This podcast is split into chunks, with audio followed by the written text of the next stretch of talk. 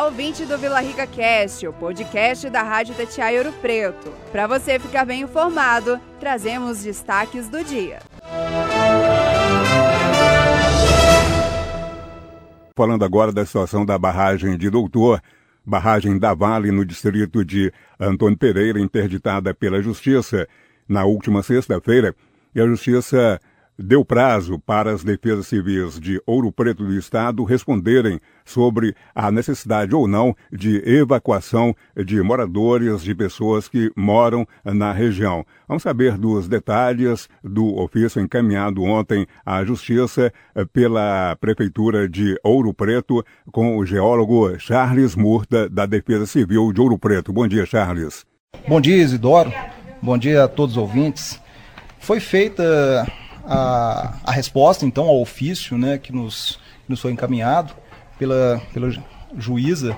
Quem elaborou o, o ofício foi o nosso secretário, doutor Ramos, que também ele é advogado, e o, o que vinha sendo solicitado, na verdade, no ofício da juíza, é, seria uma resposta quanto à necessidade ou não de evacuação da zona de autossalvamento lá em Antônio Pereira.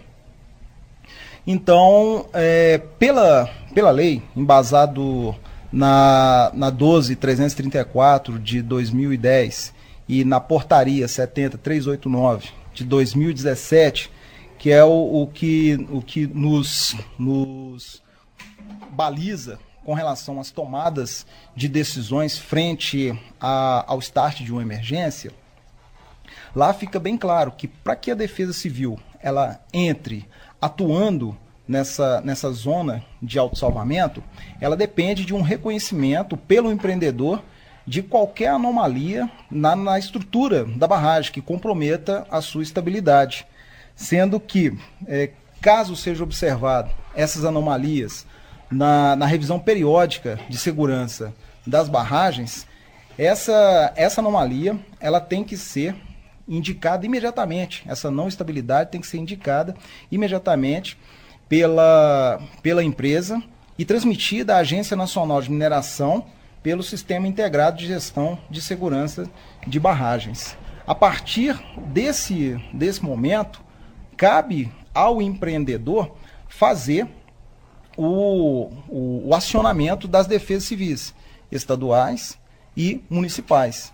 Então, nós precisamos, em um primeiro momento, é, que a empresa ela indique, ela reconheça e indique que existe uma anomalia, de forma a mudar o seu status do nível de segurança no seu plano né, emergencial de, de, de ação para barragem de mineração, para que dessa forma, com esse aumento de start desse, desse nível de risco junto à ANM, nós também possamos entrar fazendo a evacuação. De modo geral, hoje, quando se atinge o nível 2 de alerta, em uma escala que vai de 1 a 3, nós já entramos fazendo a evacuação da zona de autossalvamento. Qual a situação da barragem de Doutor? Qual o nível?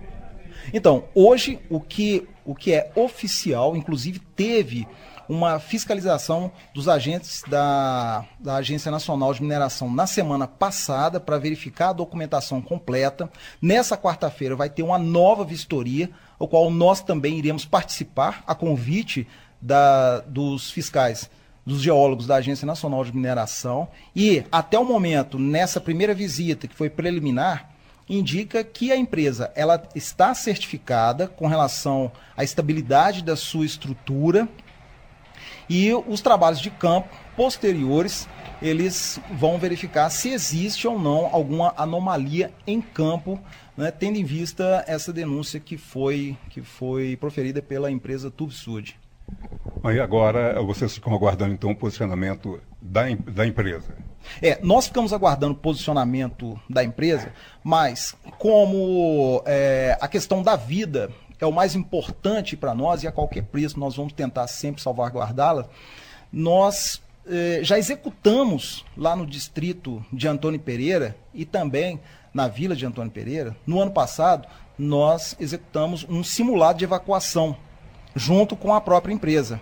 Então, eh, nós temos um, um caminho já muito avançado com relação à determinação de rotas de fuga, cadastro de todas as pessoas que, que se encontram hoje dentro da mancha de inundação em caso de uma ruptura hipotética, que é o estudo de Dunbreak, todas essas pessoas que estão lá dentro, se existem pessoas com necessidades especiais, nós já temos esse cadastro, já, já executamos um, um simulado, já tem sirenes instaladas e agora, junto com a Defesa Civil Estadual, nós já vamos providenciar um plano de evacuação emergencial da zona de autossalvamento para que, se eventualmente a empresa ela não, não seja certificada agora até o final do, do mês de março, ela não consiga uma certificação, o que eleve o seu nível de risco junto ao SIGBM e que isso provoque, inclusive, né,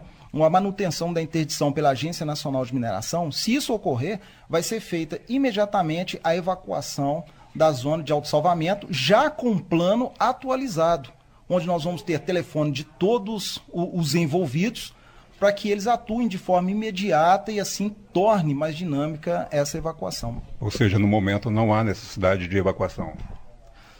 No momento, no momento, essa evacuação, ela só vai acontecer se a empresa ela elevar o seu nível de risco junto ao sistema integrado de gestão de barragem, que é a comunicação direta com a Agência Nacional de Mineração. Então, é, dentro da Defesa Civil, não existem técnicos para fazer auditoria e verificação de risco de barragens. Esses técnicos, eles estão, na verdade, os técnicos fazem a fiscalização estão na Agência Nacional de Mineração e os técnicos que auditam são os internos da própria empresa e a auditoria externa quando se contrata uma empresa externa para fazer essa auditoria. Então, a Defesa Civil não cabe, por lei, fazer essa identificação estrutural de estabilidade. Né? Se, for, se for olhar lá, verificar o, os preceitos completos da 12334 de 2010, como eu falei, e da última portaria de 2017, que é a 70389, isso fica bem claro lá quais são os agentes e quais são o, as responsabilidades de cada um.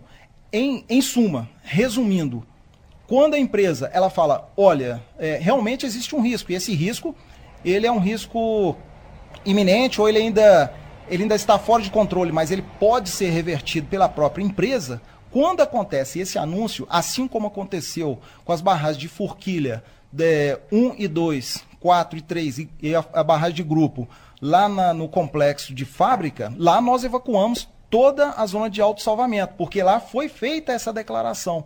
Então nós aguardamos que, que essa, essa decisão né? Se ela for tomada aqui pela, pela Vale, lá no complexo de Mariana, imediatamente nós vamos entrar fazendo essa evacuação. Ouvimos Charles Murta, geólogo da Defesa Civil de Ouro Preto, repórter Antônio Isidoro. E a Câmara de Vereadores de Ouro Preto poderá ou não aprovar a abertura de uma CPI para apurar contas do ex-vereador e ex-presidente da Casa, Léo Feijoada.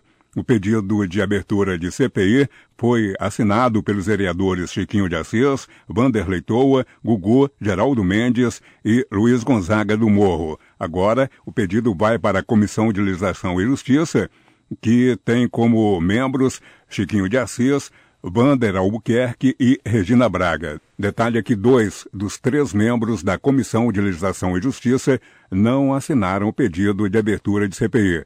Numa rede social, o ex-vereador Léo Feijoada comentou o assunto. Obtive informação que está sendo coletada assinatura para a instalação de uma CPI na Câmara Municipal de Ouro Preto. Quero dizer a todos os conhecidos vereadores que gostaria que todos assinassem, os 15 ou às vezes os 14, para que realmente investigue o que foi gasto em 2013 a 2016. Estive como presidente da Câmara 2013 a 2014. Sou favorável a essa CPI.